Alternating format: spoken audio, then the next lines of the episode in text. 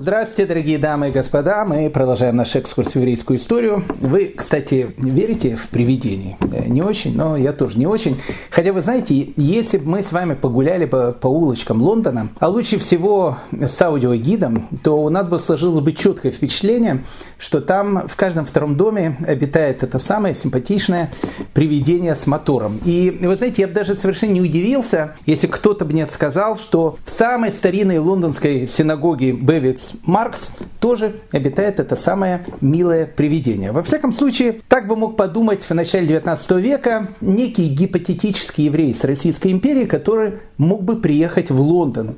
Если бы он посетил бы синагогу Бевис Маркс, он бы сразу вспомнил эту известную талмудическую историю о том, как император Нерон собирался э, репатрироваться в Израиль. Не знаете эту историю? О, это потрясающая история.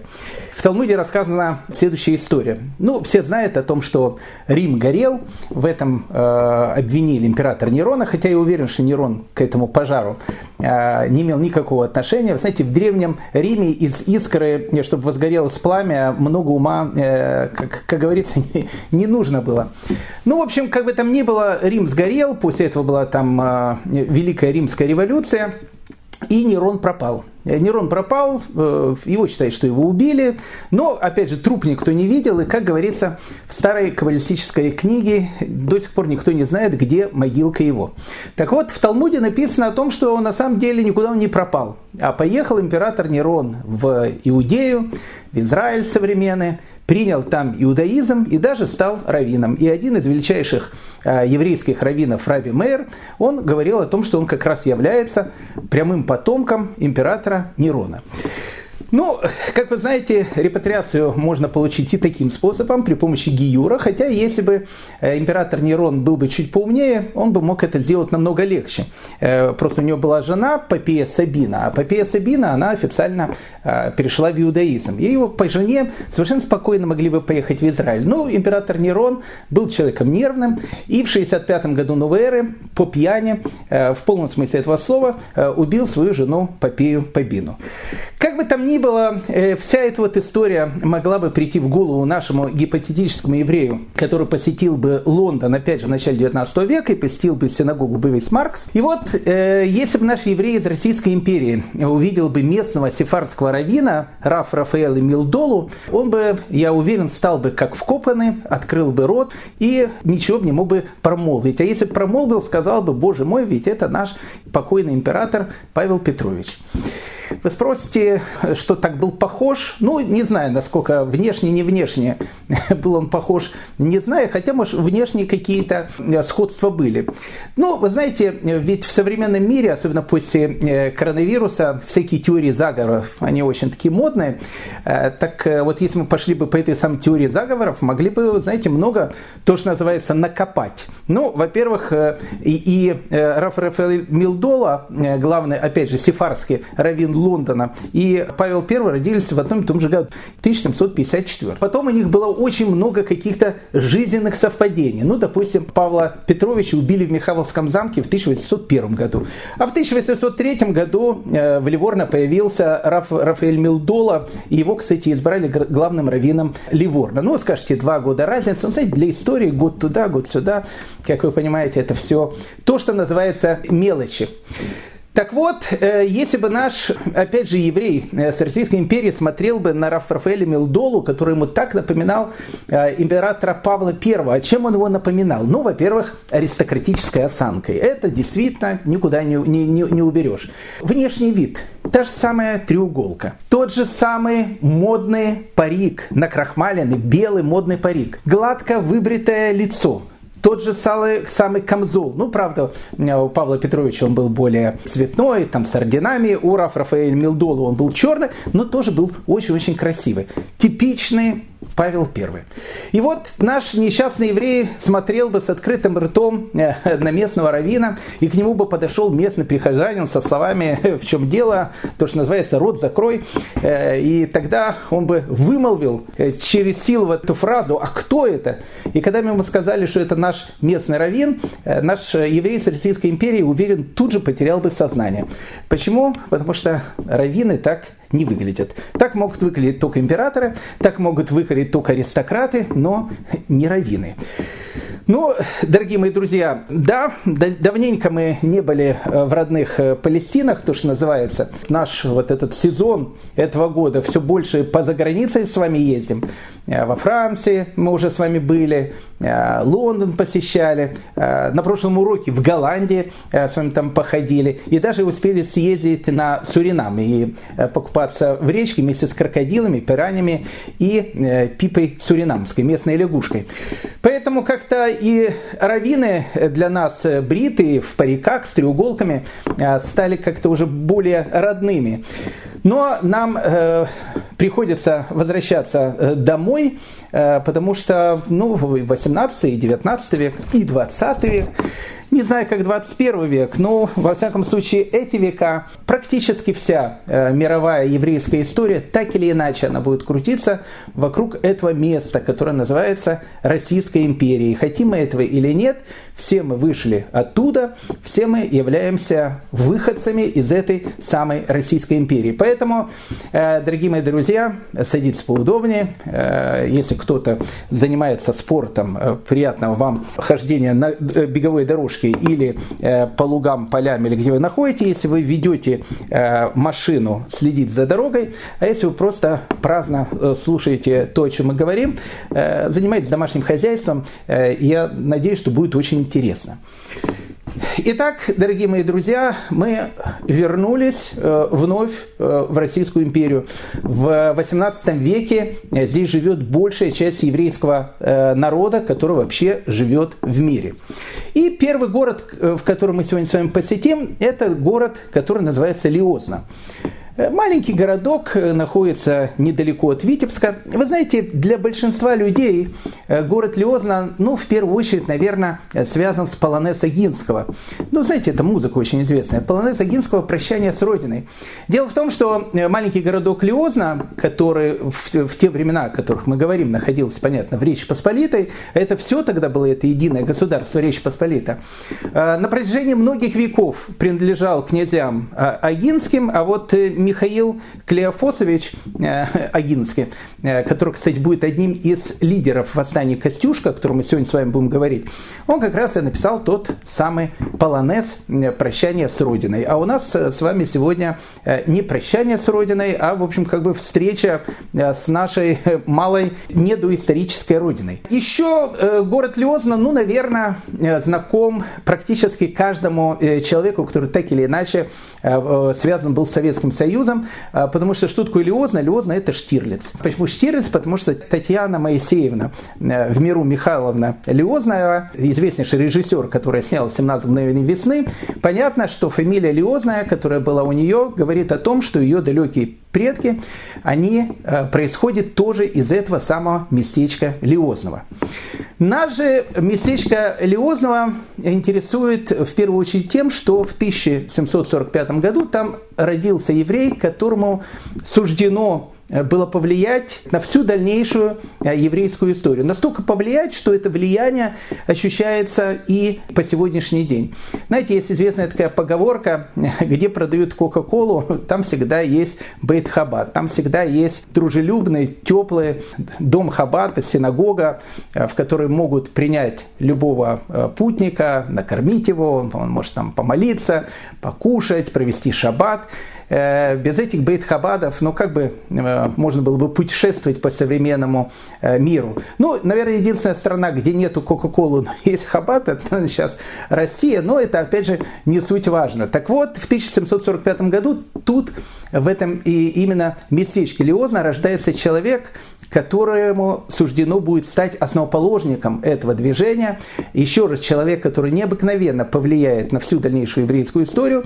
И э, вот сегодня мы с ним, с вами и будем знакомиться. Раби Шнеур Залман из Ляд или Рауш Шнеур Залман бен Борух, который входит в еврейскую историю под именем Альте Ребе, Старый Ребе или Бааля Таня. То есть человек, который написал книгу Таня, о которой мы сегодня с вами тоже будем говорить. Ну, давайте, прежде чем мы познакомимся Раби, с Раби Шнеур Залман из Ляд, а он именно нас и ведет в историю э, евреев в Российской империи, потому что Раб Шнеур Залман из Ляд родился в Речи Посполитой, э, умер он в 1812 году, убегая от войск Наполеона под Курском, а похоронен он в Гадище. А, современный 21 век вообще все перепутал, поэтому если писать бы сейчас по странам, было бы написано, родился он в Речь Посполитой, умер он в России, похоронен он на Украине. Вот так вот все замешано было в еврейской истории. Но, как говорится, обо всем по порядку. Вы знаете, местечко Лиозна для нас будет очень важно, в первую очередь, э, благодаря тому, что вот на его э, ну, не, не, не очень длинной э, и не очень насыщенной истории э, мы можем проследить, в принципе, историю евреев, которые жили в Речи Посполитой. Мы говорили это уже много раз, поэтому я не буду это повторять как мантру о вот этом необыкновенном государстве Речь Посполита, которое просто переводится на русский язык как республика.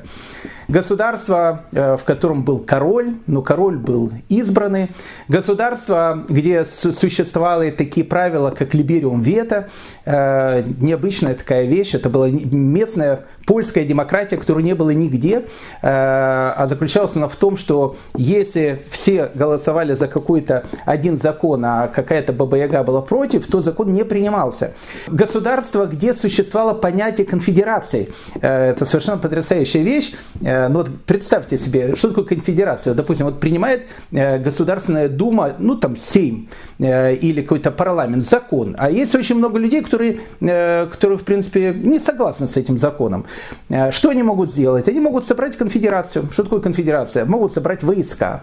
Э, и совершенно законно э, пойти, в общем, и разбираться. Ну, если бы в современных Соединенных Штатах Америки существовал бы вот этот вот закон конфедерации, то, поверьте мне, по этому закону президент Трамп, когда он проиграл на выборах, он бы собрал бы войска и пошел бы, то, что называется, брать Капитолий.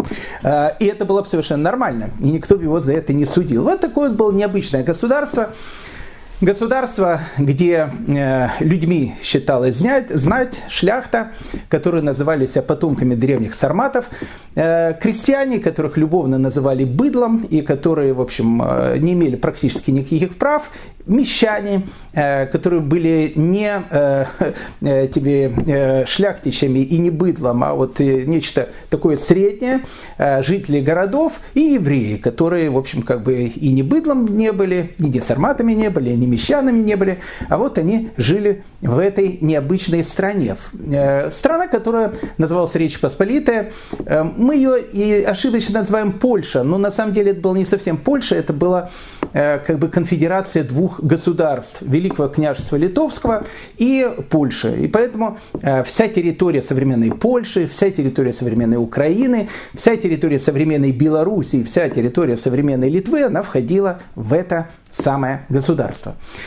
Так вот, э, мы с вами еще раз говорили о том, и, э, много раз говорили об этом, и нужно повторить, потому что мы все-таки сейчас будем заниматься какое-то время историей российских евреев, о том, что на территории России евреев не было, потому что их туда не допускали, и они стали гражданами Российской империи. Отсюда, кстати, Солженицын и завел свой счетчик 200 лет вместе после первого раздела Польши 1700 1772 года, когда часть э, вот этого Речи Посполитого перешла к России, и какая-то часть евреев, она э, стала гражданами России. А потом был второй раздел Польши, 1793 год, и потом был третий раздел Польши, 1795 год, и, в общем, все евреи, которые там жили, дружно стали, практически все, стали гражданами Российской империи, некоторым посчастливилось стать гражданами Австрии. Но еще раз об этом чуть-чуть попозже. К концу 18 века, а мы с вами сейчас э,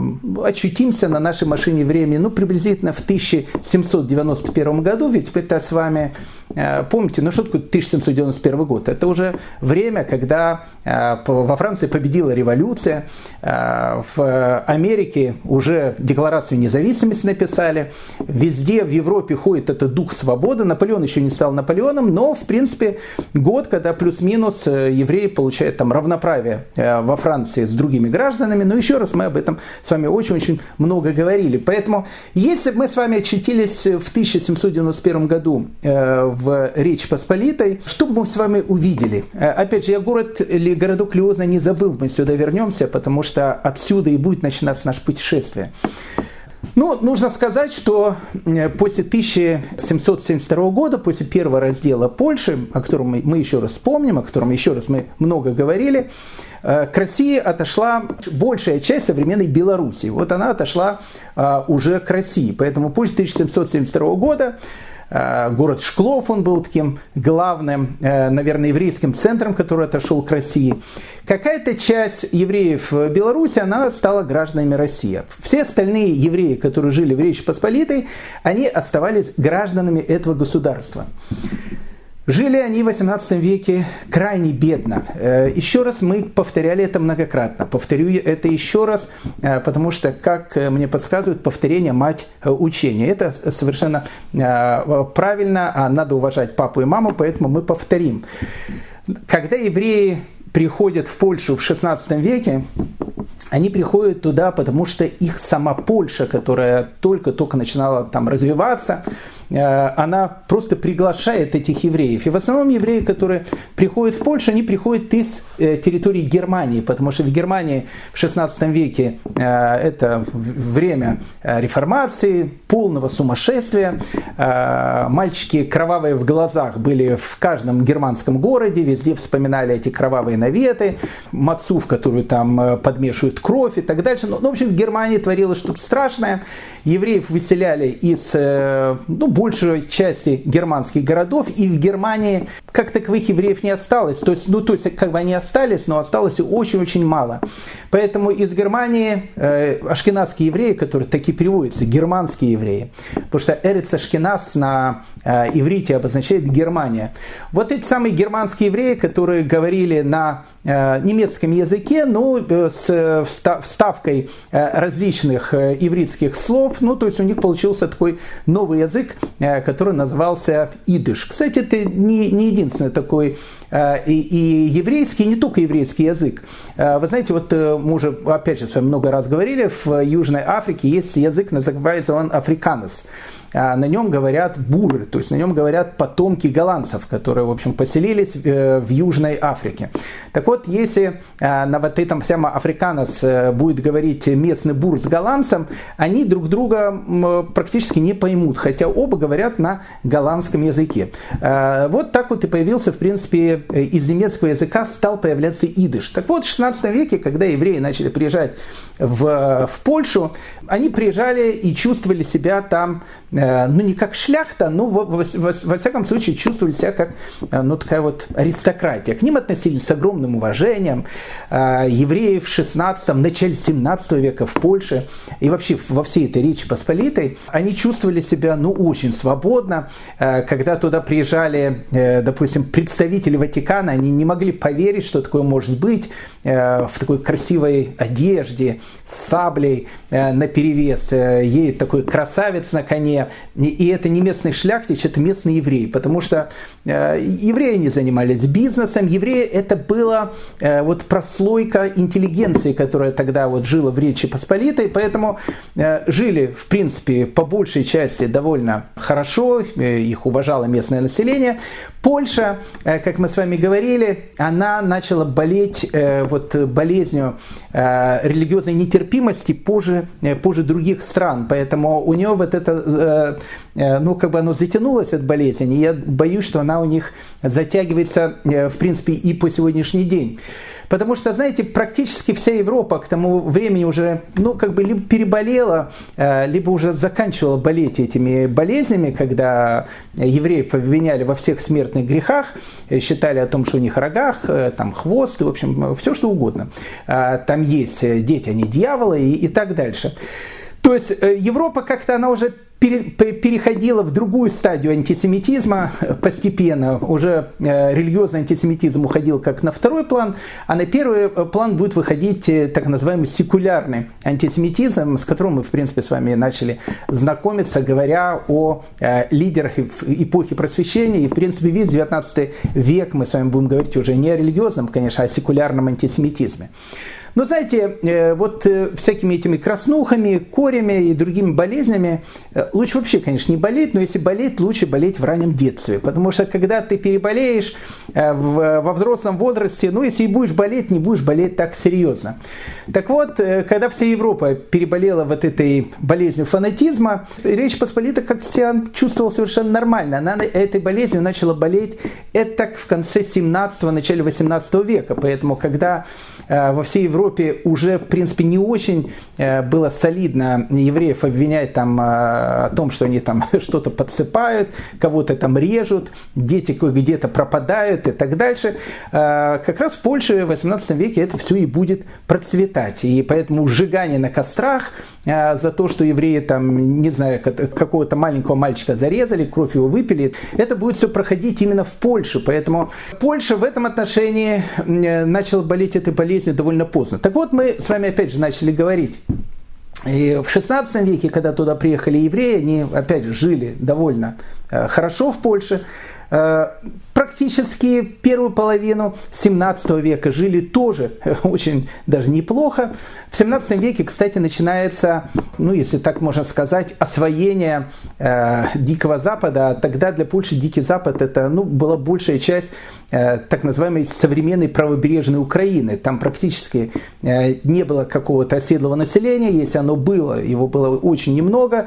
Почему? Потому что эта территория, она постоянно э, была атакована со стороны Крыма, там, где находились крымские татары. В общем, скажем так, мало кто решался поселиться тогда на этом самом Диком Западе. И вот э, в, в конце 16 начале 17 века поляки и, соответственно, польские евреи вместе с ними, они начинают осваивать эти территории. Поэтому в начале 17 века большое количество евреев в поисках счастья, но и приезжает на эту самую территорию. Ну и тут э, происходит то, что положило конец всему этому. 1648-1654 год Э, восстание Богдана Хмельницкого, потом войны, которые идут после этого. Первое тотальное уничтожение э, евреев э, в Европе, потому что тотально хотели уничтожить всех. В те времена мы много с вами говорили о этих страшных временах, о этих страшных погромах времен Богдана Хмельницкого. Была уничтожена большая часть еврейского населения, которое тогда жило на этой территории. И, в принципе, те, которые остались на этой территории, они уже не смогли, э, они не смогли уже оправиться. Поэтому в, вся вторая половина 17 века – это войны, весь 18 век – это войны, э, а любые войны – это грабеж, население становится все более бедным и бедным, и польское население, безусловно, становится очень бедным, а еврейское население становится вообще очень бедным. Поэтому, когда мы с вами э, встретим польского еврея в 1791 году, поверьте мне, это будет жалкая, страшная, ужасная картина страшной бедности, страшной нищеты, э, страшной убогости, в которых, э, в которых живут эти несчастные евреи на этой огромной-огромной территории. А в те времена, как я вам сказал, на этой территории живет большая часть еврейского населения мира. Как выглядит, э, э, как выглядит еврей, ну вот 1791 года, если мы его с вами встретим. Э, еще раз тут нужно перед тем, как мы отправляемся в наше путешествие, напомнить несколько вещей, они очень важные. Если у вас будет время, обязательно прослушайте Э, наши лекции, по-моему, это со 160 по 165 лекцию. Ну, потратьте время, прослушайте это, потому что там мы начинаем говорить про возникновение этого конфликта между зародившимся движением хасидов, то, из-за чего вообще возник этот конфликт. Мы там довольно подробно об этом всем говорим и освещаем, потому что на следующем уроке у нас будет продолжение этого, и мы будем с вами говорить о том, как э, этот конфликт переходит в такую самую страшную стадию, в результате которой наш герой Равшнер Залман Излят два раза будет в тюрьме. Так вот, к чему я просто говорю, что территория вот Речь Посполитой к 1791 году, а к этому моменту произошел пока еще только первый раздел Польши 1772 года. Поэтому, ну, скажем так, э, Россия отошла Э, ну, ну не, не знаю, большая часть Беларуси, там, не знаю, половина Беларуси, ну, давай сейчас сказать так, половина Беларуси современно уже отошла к России. Но большая часть территории, на которой живут евреи, она находится в этом государстве, Речь Посполита. Либо это Западная Украина, либо это Польша, либо это Литва, либо э, вот оставшаяся вот эта вот часть Беларуси. Так вот, э, вот эти две части э, Речи Посполитой, они были разные. И в первую очередь вот эта разность, она заключалась в том, что, э, скажем так, одну часть Речи Посполитой грабили намного больше и намного страшнее, а вторую часть Речи Посполитой, ну, скажем так, грабили, и война там тоже проходила, но намного, э, скажем так, в, в меньших катастрофических размерах, э, чем это было на э, ее э, рядом с ней находящейся соседской территории. Поэтому, э, если мы начнем с вами говорить, то вот э, то, что называется э, Великим княжеством Литовским, то есть это, опять же, одна из частей Речи Посполитой, это современная Литва и современная Белоруссия. Там вот, э, вот это вот катастрофы э, конца 17 и практически весь 18 век, конечно, они тоже там были. Конечно, там население тоже жило очень-очень бедно. Но э, его невозможно было сравнить с тем уровнем жизни населения, который был на территории современной Украины и современной Польши. Потому что в основном там и происходило вот это вот центр всех этих войн, всех этих погромов, всех этих восстаний. Поэтому евреи, которые жили на территории ну, современной Украины и Польши, э, вот они были на самом деле, ну, вот в полном смысле этого слова, абсолютно несчастные, бедные, э, многоразово, как, как бы это правильно сказать, их много, многократно обкраденные. Вот. Э, понимаете, вот мы ж, э, кто помнит э, вот начало 90-х годов, помните, там сначала были деньги, потом эти деньги обесценились, потом какие-то МММы появлялись, потом еще что-то появлялось. Ну, в общем, у людей были деньги, которые они их скапливали, потом раз они пропадали. Ну, зачем далеко идти? Ведь, опять же, не, не власть в политику. Мы знаем, что и в современной Европе происходят разные катаклизмы, катаклизмы и страшные войны. И есть люди, которые теряют все. Но э, все-таки это 21 век. А вот э, в 17-18 веке, ну вот у человека было что-то, потом пришли, ограбили, э, потом стал нищий, потом опять что-то заработал, потом опять ограбили. А так как грабеж происходил постоянно, и вот эти вот э, э потери всего заработанного происходили тоже постоянно, и погромы происходили постоянно, особенно еще раз на той территории Речи Посполитой, которая будет занимать современная Украина. Поэтому, конечно, там еврейское население и в духовном плане оно более забитое, более безграмотное, э, более несчастное, чем э, та, допустим, часть еврейского населения, которая живет на той части, которая будет называться Литвой, то есть Литва и Белоруссия. Так вот, если бы мы с вами э, встретили э, в в 18 веке э, вот этого польского еврея, ну, возьмем ту же самую Украину, ну, или Литву, ну, давайте Украину уже, если Украина, то Украина, это потому что там э, будет жить э, та часть э, еврейского населения, которая в основном вся и примет хасидизм, потому что, допустим, в той части, которая будет называться Литва, с этим будут проблемы, о которых мы будем с вами говорить. Как выглядит еврей? Ну, как выглядит еврей? Еврей, понимаете, э, на территории Польши вот чем они могут заниматься?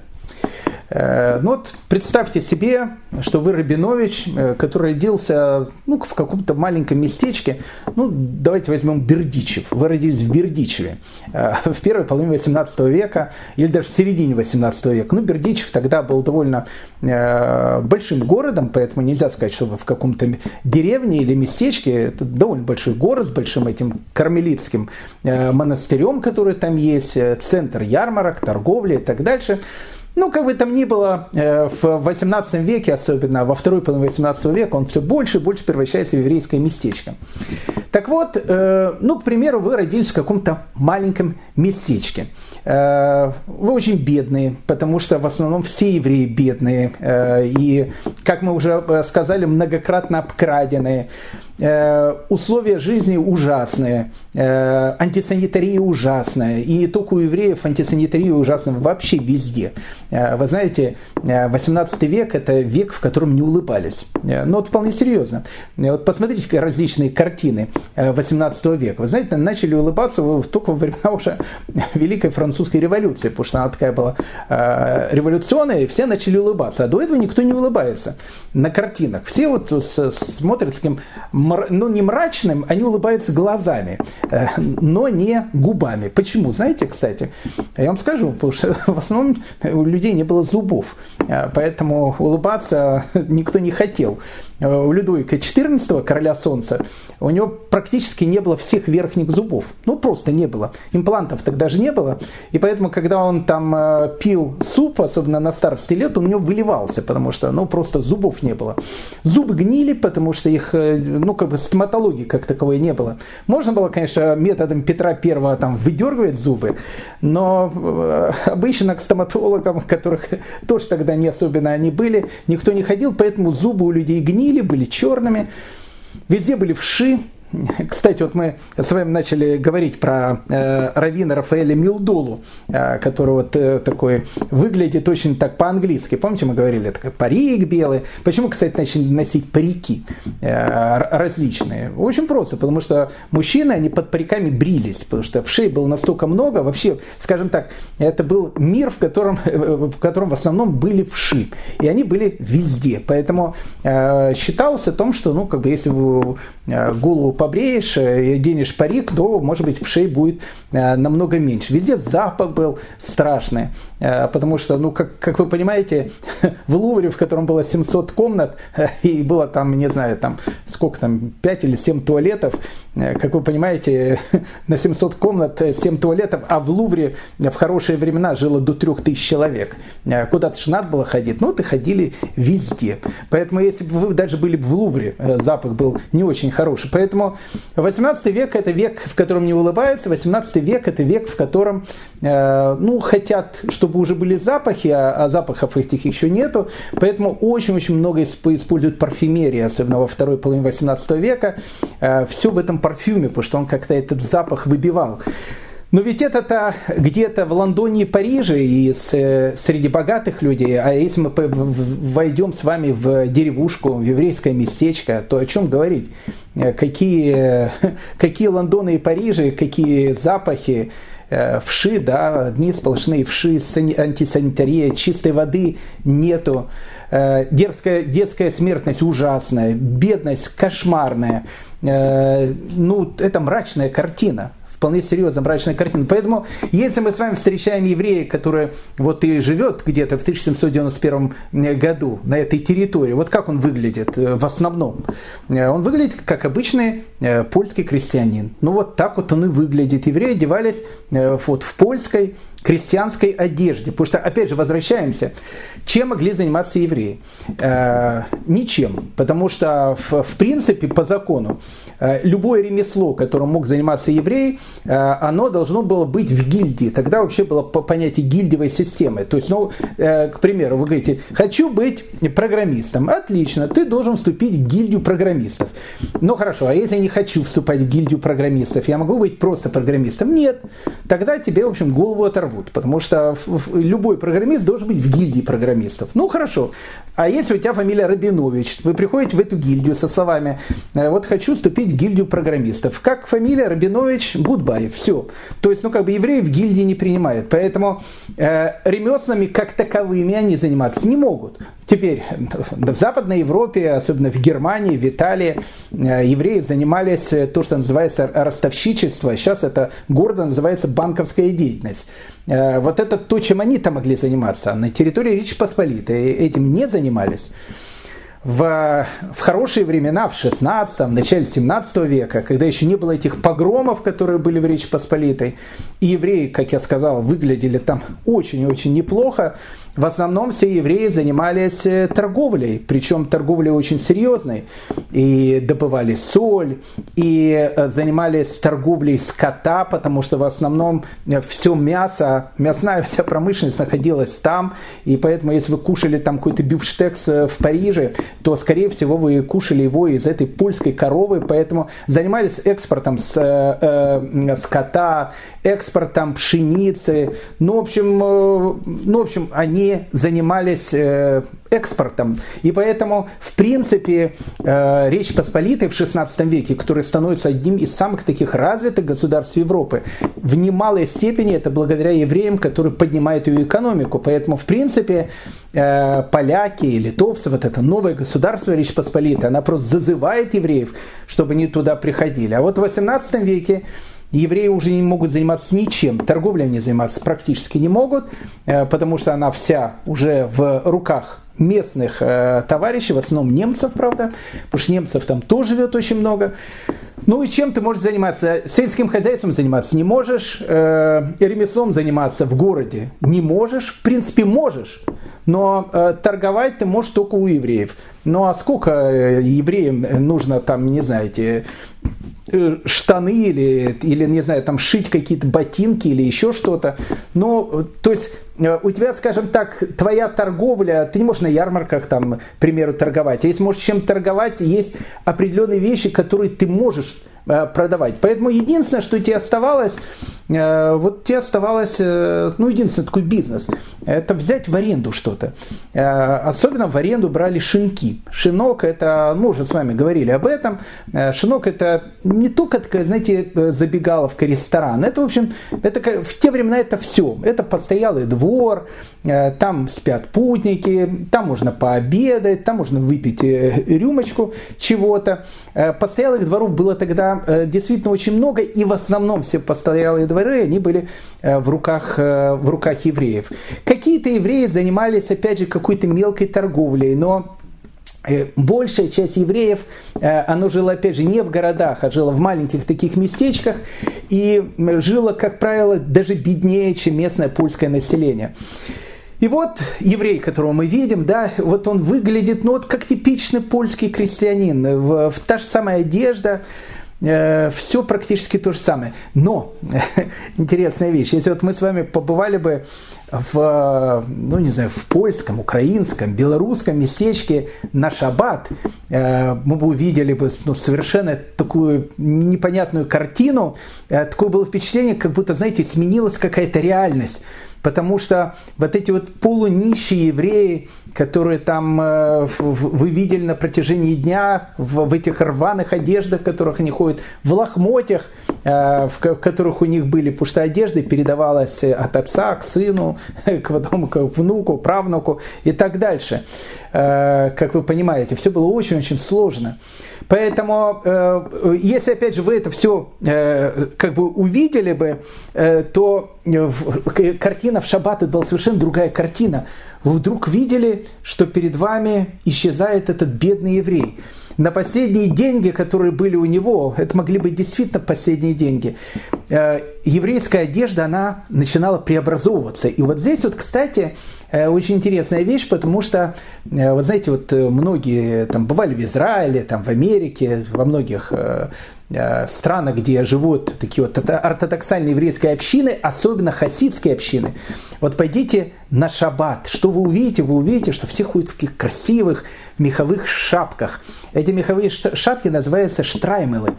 Э, у каждой э, хасидской группы есть свой штраймел, у кого-то он там чуть побольше, у кого-то чуть поменьше, но, как правило, это очень-очень красивая такая шапка, которую вот одевают в шаббат на праздники. Откуда начинается этот штраймел? Вот этот штраймел как раз отсюда и начинается. Дело в том, что еврейская одежда, она с одной стороны должна быть скромной, а с другой стороны она должна быть величественной. Почему? Потому что одежда, она как бы подчеркивает любовь и уважение, которое есть у еврея к своему Творцу, к своему Создателю. А когда это вот можно подчеркнуть, Особенно, конечно же, в шаббат. Поэтому шаббатная одежда, она должна отличаться от будничной одежды. А раз она должна быть, э, скажем так, очень такой красивой, я бы даже сказал бы, даже не просто красивой, э, как говорится в еврейской традиции, она должна быть царской. Поэтому э, правильный еврей должен быть одет как царь. А как одевались цари? Ну, царей евреев особенно не видели. Они видели кого? Они видели шляхту. А в чем ходила шляхта? Шляхта ходила в меховых шапках. Поэтому э, евреи начинают одевать э, меховые шапки а-ля шляхтикских. Э, действительно, действительно, их назвали царской одеждой. Кстати, когда евреи стали частью Российской империи, и некоторые узнали, как выглядела шапка Мономаха, она же это как штраймел такой, они поняли, что действительно это все правильно, они одевают вот эту вот э, царскую одежду.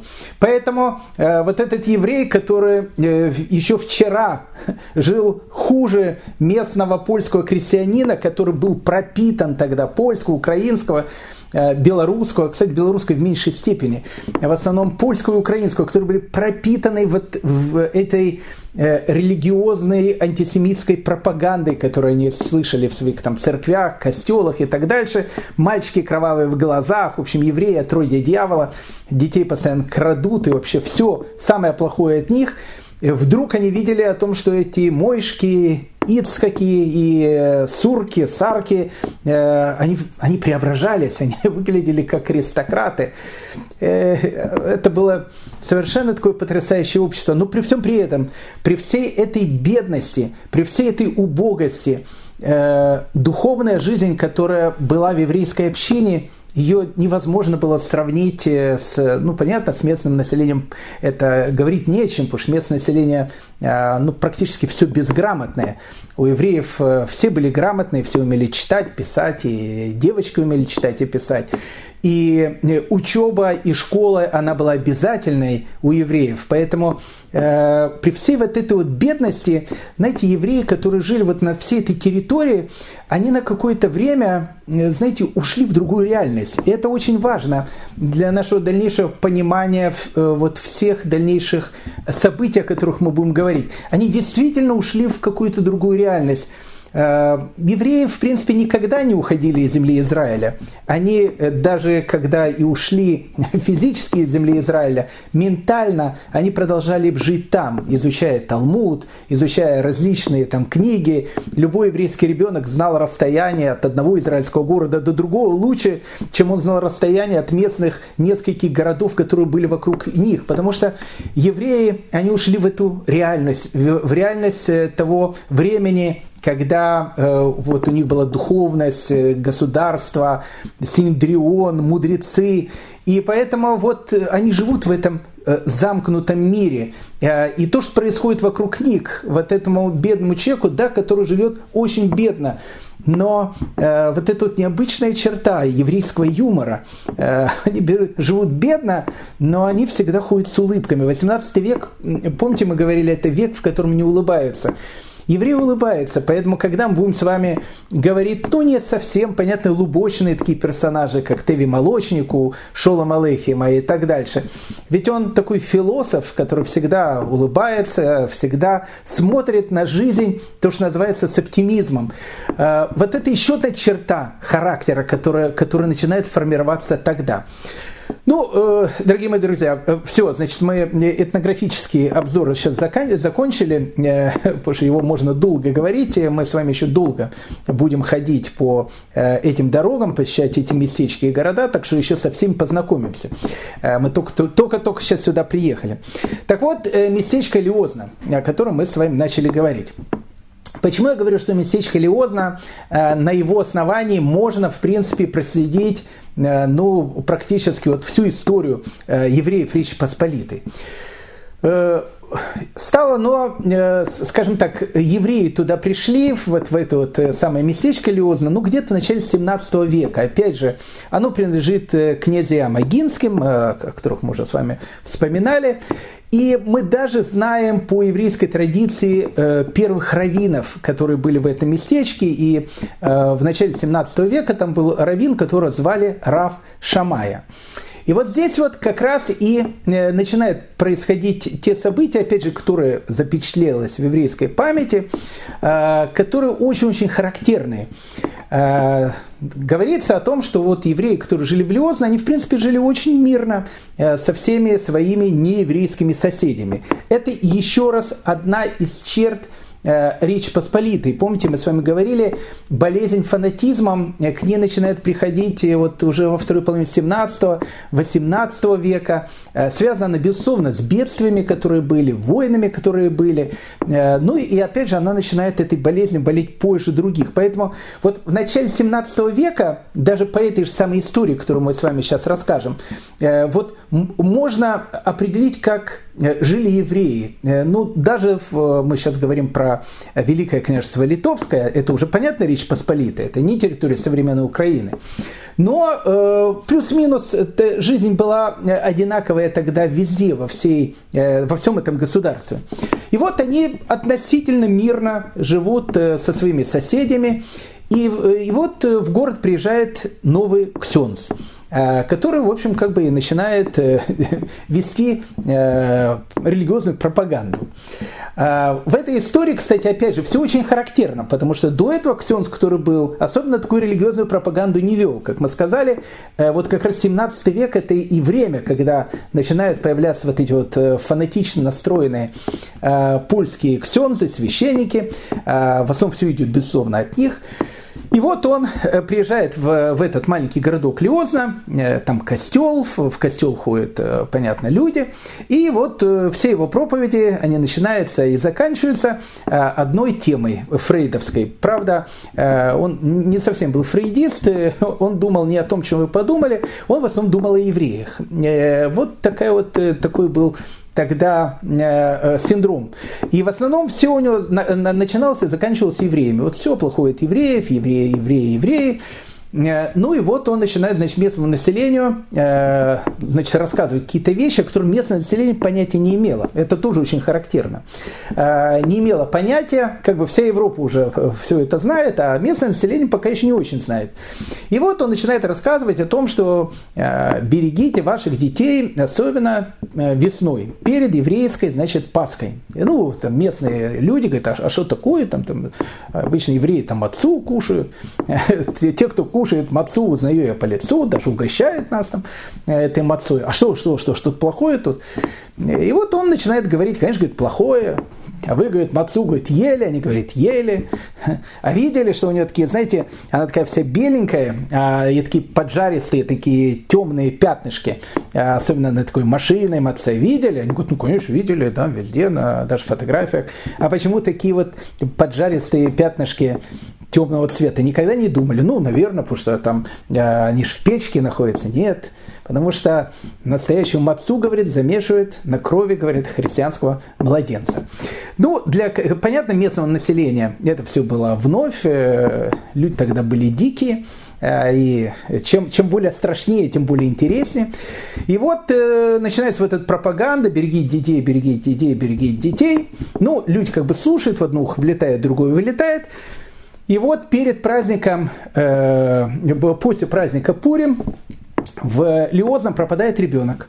Ну, просто пропал ребенок в одной семье. Начинает направо, налево, где ребенок. Ну, ну, в те времена, в принципе, понятие дело житейское. Пошел там э, не знаю, в речку покупал, э, покупаться утонул, там куда-то пошел, там, э, не знаю, звери съели, там, разбойники зарезали. Ну, в общем, как бы смертность детская была, травмоопасность, скажем так, и она вызывала тоже огромное количество детской смертности. Сколько обварившихся было детей в те времена, ну, не буду все эти вещи говорить. Так вот, ну, пропадает ребенок, и, и Ксенс начинает говорить, ну, понятно, говорит, почему ребенок пропал, потому что тут есть евреи. Потому что, как я вам говорил, время переходит, значит, перед э, Песохом, поэтому ребенок пропал. Ну, население местное начинает волноваться, и Ксенс приказывает э, взять двух э, самых таких, э, ну, скажем так, влиятельных членов еврейской общины и заключить в местную тюрьму. Пока, еще раз, э, это все происходит не на уровне властей, это происходит на уровне местечка. Я не уверен, что даже князь Агинский об этом пока еще знает. То, что за, взяли там, посадили в тюрьму несколько, в общем, евреев. И начинает Ксенс начинает значит, писать письма там, князю Агинскому и так дальше, что пропал ребенок. Скорее всего, это сделали евреи, это происходит перед Песохом. В общем, в общем как бы ситуация становится очень-очень опасная. И вот здесь вот очень интересно, э, в этой же самой истории видна реакция. Вот как себя ведет, как, вот какая реакция у еврейского населения, когда э, вот ты живешь, э, опять же, в каком-то городке, вокруг тебя население, в принципе, до этого относительно невраждебное, но если сейчас, значит, тебе кричать о том, что там, не знаю, как пугалки, запустить то, что называется модное слово пропаганда, и тебе там 24 часа в сутки будут пропагандисты говорить о том, что вот кто виноват, вот что там с ними надо делать, то, в общем, все, поверьте мне, э, плохо может закончиться. И вот, э, вот тут реакция евреев. Интересно, знаете, реакция еврейского населения. Рав Шамай.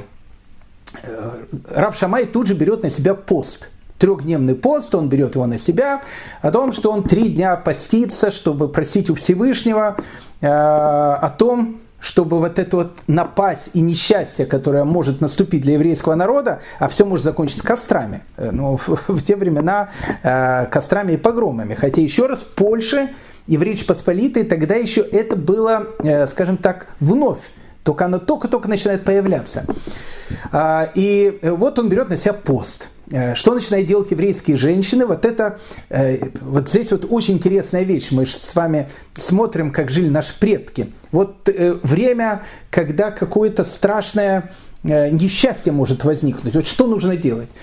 Женщины начинают плести специальные такие фитильки для свечей, потому что на следующий день Э, Равин собирает всех евреев в синагоге, и вот эти вот фитильки, которые э, делают женщины, а причем была традиция, каждая женщина должна была сделать, э, сплести такой большой фитиль, который должен был быть вставлен в 10 свечей. Там все было очень, очень символично.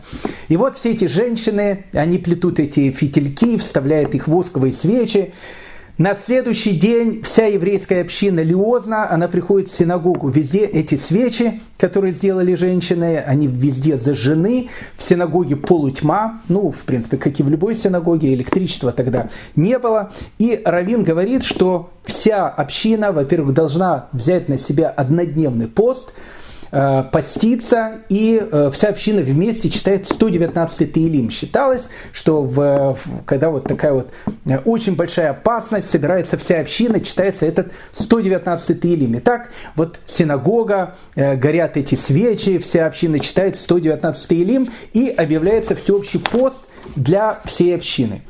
На следующий день когда пост заканчивается, это, в принципе, и третий день поста Равина, Равшамая, э, перед тем, как пост заканчивается, вся община идет на кладбище. Это тоже очень важная вещь, идет на кладбище и просит э, на могилах э, великих праведников, которые там были похоронены. Я думаю, кладбище в Лезно было еще небольшое, потому что евреи только-только туда начали переселяться, но все равно, опять же, идут на кладбище. Это тоже традиция, идти туда и, в общем, просить Э, заступничество, чтобы э, великие э, люди, которые там похоронены, они просили у Всевышнего о том, чтобы он сохранил свой народ. После этого вся община приходит в синагогу. И вот здесь вот, если мы с вами посетили синагогу Лиозна, вот эта картина, которая очень часто повторялась, она такая очень такая каббалистическая картина. Главный раввин э, местечка, Рав Шамай, э, с двумя старейшими э, общины, которые э, вот э, Рав Шамай посередине, а два старейших общины находятся от него справа и слева. В руках они держат черные свечи. Э, интересно, именно черные свечи. Именно при черных свечах э, в синагоге обычно объявлялся херем, отлучение от общины. Самые страшные вещи, которые тогда можно было сделать. И вот раввин общины в сопровождении двух людей, которые идут э, вместе с ним, поднимаются на Бимуна, вот эту возвышенность, которая есть в синагоге, с которой обычно читают Тору. И вот находится Равшамай, с двух сторон от него старейшины, которые держат вот эти черные зажженные свечи. После этого выходят четыре самых почетных представителя общины, достают четыре свитка Торы, которые хранятся в синагоге, и начинают в полной тишине обходить синагогу с этими свитками Торы. После этого выходит один еврей, дует в шафар, и вся община начинает читать 79-й псалом. Я не случайно все это описываю очень подробно, потому что так жили наши предки. То есть, когда минута опасности, вот что происходит. И вот здесь вот, после всей этой церемонии, главный раввин общины, Рав Шамай, начинает засчитывать херем. То есть обычно херем, отлучение от общины, такое всеобщее э, проклятие, но это неправильно, евреи не проклинают. Это именно отлучение, то есть э, тому человеку, который сделал что-то очень-очень э, плохое, какое-то большое преступление. И вот Рав Шамай при всей вот этой атмосфере, которая тогда находится в синагоге, он говорит, пусть Всевышний накажет того человека, который украл э, или что-то сделал с этим ребенком. И вот всеобщее молчание. И э, э, община прекращает пост. Проходит день, проходит два, а ничего не происходит. Ничего не происходит, ребенок не находится. И в городе все больше и больше в этом местечке, я не знаю, в городке Лиозна все больше и больше начинает нарастать напряжение, то есть уже местные жители на евреев смотрят э, не просто с опаской, со злобой, э, говорят своим детям, чтобы они не выходили на улицы и поменьше там встречались с евреями, это очень-очень опасно в данное время. В город приезжает полиция, но опять же тогда не было еще понятия полиции, то есть приезжают стражники князя Оболенского, которые приезжают туда, чтобы расследовать все это дело.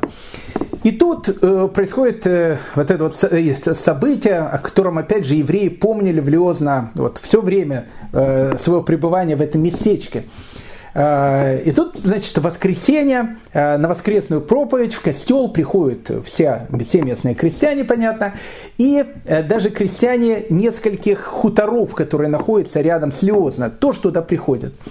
И вот, э, значит, э, Ксенс начинает там читать проповедь, и во время этой проповеди говорит, вот уже прошла неделя, ребенка до сих пор нету, и э, понятно, кто это сделал, поэтому э, там люди добрые, надо, в общем, что-то делать там с евреями. И, в общем, начинает всю, всю эту проповедь. Э, вся община, все эти крестьяне в таком в полном ужасе, у некоторых там кулаки уже сжимаются, сейчас пойдем, значит, бить этих гадов, которые, значит, там ребенка украли.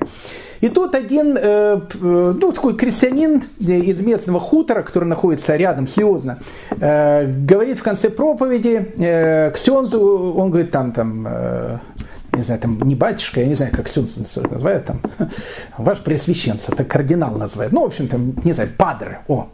Он говорит, падре, э, вот э, у нас э, умер на этой неделе, вот э, позавчера, умер там один крестьянин, я, я был в тот, он вдруг, говорит, внезапно заболел и, в общем, как бы и умер.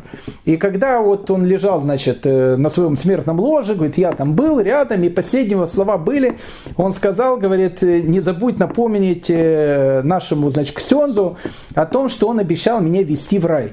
Поэтому вот я умираю, и напомни ему, что он меня, значит, в рай должен вести. И напомни ему, что в рай он меня должен вести, потому что я, в общем, общем, сделал то, что он попросил, э, спрятал этого ребенка.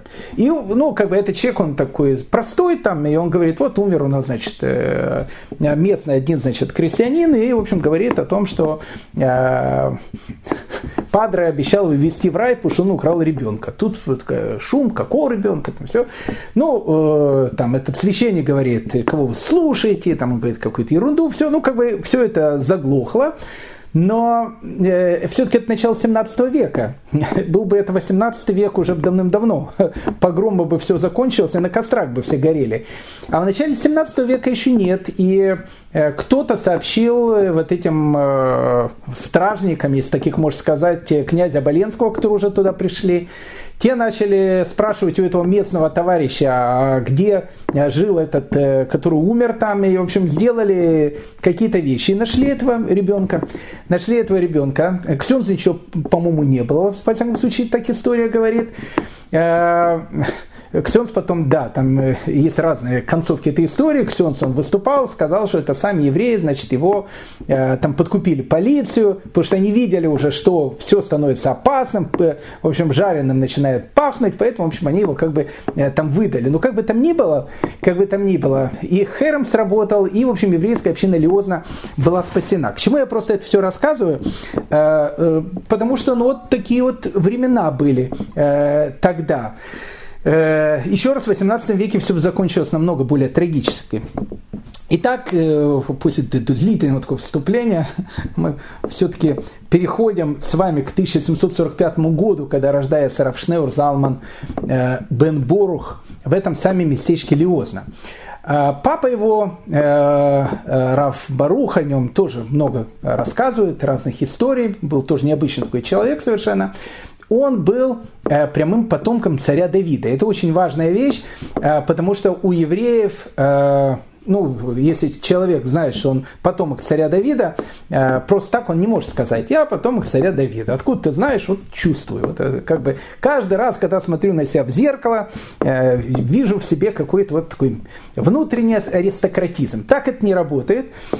Обычно люди, которые знают о том, что они являются потомками царского рода, они ведут свою родословную от каких-то великих людей, которые жили, кстати, очень давно, и от которых, в принципе, теоретически можно проследить родословную, а эти люди, э, у них была родословная, то, что, то, что называется, проверенная э, тысячекратно, и им можно доверять. Поэтому одно из направлений э, вот этой, вот этой родословной, которая идет от царя Давида, это мораль из Праги. Мы с ним с вами знакомились, тот самый мораль из Праги, который сделал Голема, который жил в Праге и умер в этом самом городе в 1609 году. Так вот, все потомки Морали из Праги, э, если ты можешь доказать о том, что потомок Морали из Праги, они являются потомками э, царя Давида. А Мораль из Праги вел э, свою родословную от экзилархов, которые жили в Вавилоне. А экзилархи это были главы еврейской общины в Вавилоне. И, как правило, не как правило, а всегда экзилархи, они тоже были из рода царя Давида. Ну, в общем, мы сейчас не будем говорить про эти самые родословные. Э, э, как бы там ни было, отец э, нашего героя Равшинеур Залмана Бен Баруха, Раф Борух, он был, в общем, прямым потомком морали из Праги, поэтому он был прямым, в общем, потомком, прямым потомком царя Давида. Раф Шнеур Залман Изляд Э, опять же, э, рос вундеркиндом. Э, то, что у нас называется, то, что у нас называется гаоном. Ну, в общем, таким необычным ребенком. Его отправили учиться в местечко Любавич. Тогда Любавич еще раз никакого отношения не имело к любавичским хасидам, потому что тогда еще и хасидов как таковых не было. Отправили его в местечко Любавич, где он учился у легендарного учителя Меламеда, которого звали Раф Ицкак Э, кобыльник.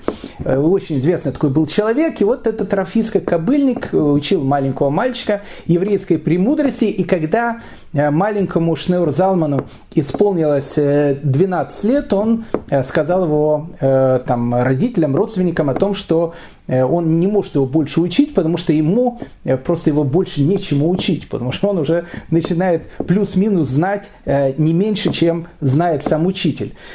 Э, ну, в общем, было видно о том, что растет э, будущий гений. Это действительно был э, совершенно гениальный раввин и совершенно необыкновенный человек. То есть это он держался, содержал себе все это вместе. Мы увидим его необыкновенность в том поведении, которое и в том вот, модели поведения, которую он нам будет э, показывать, как он вел себя в тех ситуациях, которые были очень-очень сложные, а жизнь его будет очень сложной.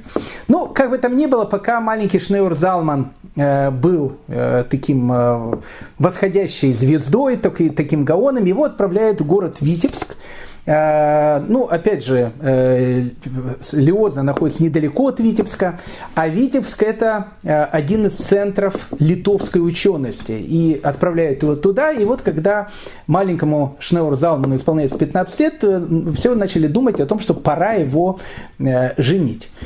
Ну, тут мы подходим к еще одной визитной карточке польского еврейства, о которой мы с вами, кстати, будем говорить, и будем довольно подробно говорить, но уже в XIX веке, ранние браки. Вот появляется такое понятие ранних браков. До этого их ну, практически не было.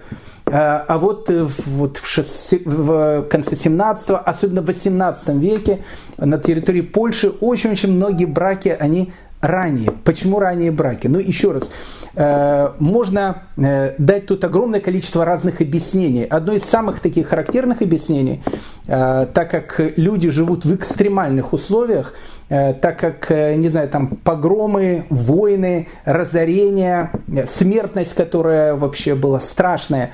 Вот в таких вот условиях, чем раньше ребенок выходит, там, женится, то, что называется, а девочка выходит замуж, тем больше шансов того, что, ну, как бы у них может быть семья, дети, и они как-то могут продолжать свой род.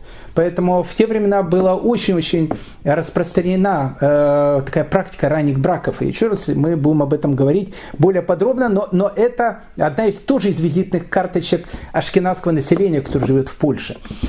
Э, и вот, когда ему исполняется 15 лет, э, его, э, ну, пришло время выдавать его, то, что называется, женить его, и, а он жених такой знатный. Как мы с вами говорили, у евреев тогда, ну и сейчас, особенно у литовских евреев, он был настоящий литовский еврей, потому что он живет в Литве и учился там, и обычаи там литовские. Так вот, в, было положено, и не, не только, кстати, у литовских евреев, все это, мне кажется, пришло из Италии. Это, кстати, евреи, может быть, переняли эту э, традицию, кстати, мне кажется, у итальянцев.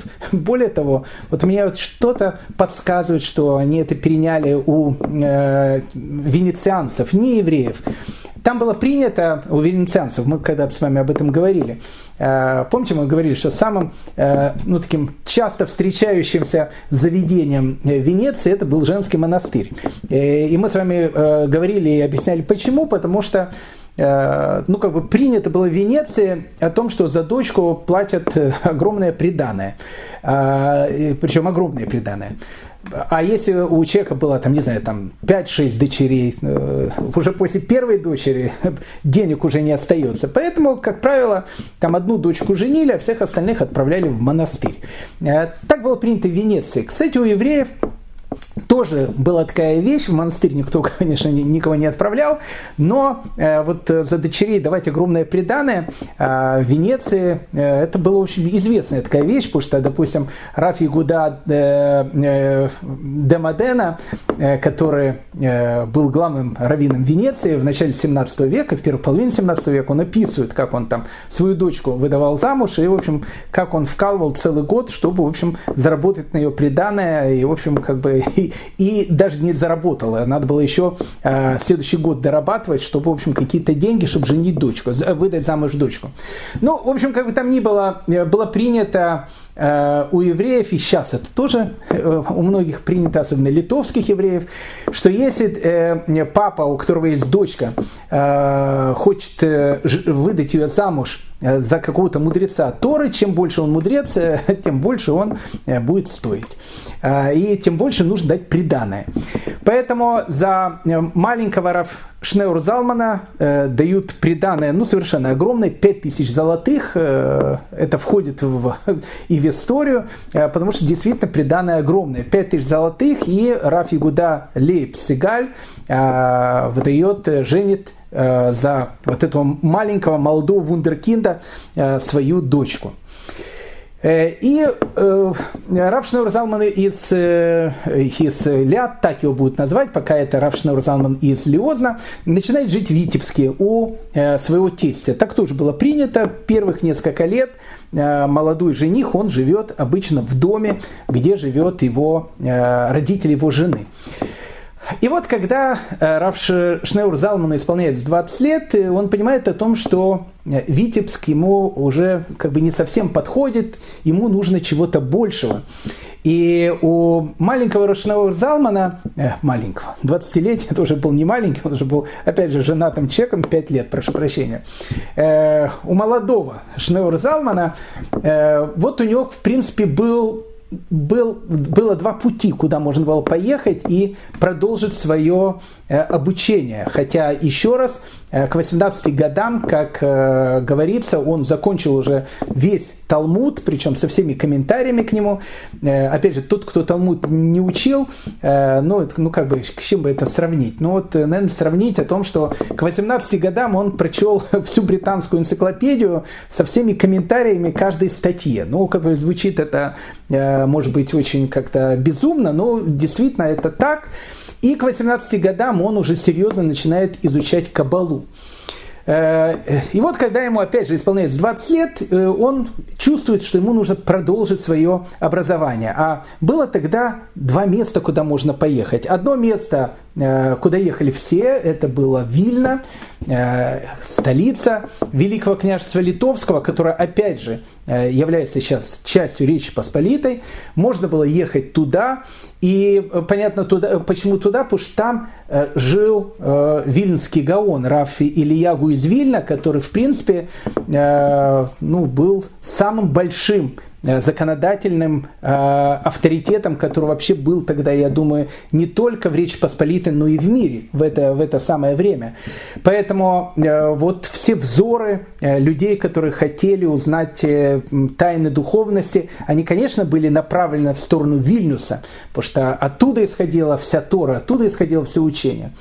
Второе место, оно было более мистическое, но об этом месте очень-очень много говорили. Это Межерич. В Межериче э, находилось место, где э, жил такой необыкновенный раввин, проповедник э, Раф э, Довбер из Межерича, который входит в еврейскую традицию под именем Магит из Межерич, э, ближайший ученик Балшемтова, человек, который вот делает свою, как бы, открывает новую школу, в которой он проповедует не только тайны Кабалы, не только секреты еврейской духовной мудрости, но он проповедует то, что он усвоил от своего учителя раби Исраэля Балшемтова, который является основоположником хасидизма. И тогда вот молодой гений раби Шнеур Залман э, решает поехать в Межерич. И он приезжает в город Межерич, когда ему исполняется 20 лет, это 1765 год, а, и с этого момента вся его жизнь меняется, и с этого момента, в принципе, и начинается его история как человека, который, как, которому я сказал, будет суждено повлиять на всю дальнейшую еврейскую историю. Итак, дорогие мои друзья, э, продолжение э, наших приключений в следующем серии. Домашнее задание всем нашим уважаемым слушателям, так как мы еще раз будем сейчас входить в тему которую, может быть, я бы, ну не знаю, перешагнул бы как-то. Но это невозможно перешагнуть. Если мы с вами говорим о еврейской истории, то надо говорить о всем об этом э, затяжном конфликте, об этой войне, которая будет между хасидами и их противниками, которая еще раз закончится с одной стороны трагедией и с, и с другой стороны победой духа, э, когда э, Равшнeur Залман Э, о котором мы сейчас говорим, он э, будет сидеть в тюрьме, выйдет из этой тюрьмы. Э, что послужило вот этим толчком, когда одни евреи пожаловались с другими евреями? Ну и, безусловно, в следующей нашей лекции мы с вами будем говорить о втором и третьем разделе Польши, и, в принципе, с этого момента мы уже с вами будем говорить о евреях Российской империи, потому что Речь Посполитая как государство перестанет существовать. Одним словом, дорогие мои друзья, впереди нас ожидает Э, очень-очень много интересного. Но домашнее задание, опять же, постарайтесь послушать. 160 165 лекция. Там мы говорим про вот начала этого конфликта для того, чтобы не надо было все там повторять. Я скажу краткое содержание предыдущих серий, но краткое. Если хотите быть в теме, повторите это. А всем, дорогие друзья, желаю всего самого доброго и лучшего. Еще раз хочу сказать, что кто не подписан к нашему телеграм-каналу Э, еврейская история, подписывайтесь, там мы э, всегда даем много э, дополнительных материалов, но а сегодня как конфетка, такая как вишенка на торте, будет фотография репродукция картины, которая изображает Раф, Рафаэля Милдолу, которую мы начали, который так почему-то меня напоминает Павла Первого. Так выглядели сефардские раввины из Италии. Одним словом, всего самого доброго и лучшего, и э, чтобы все были здоровы. До следующих встреч. Спасибо.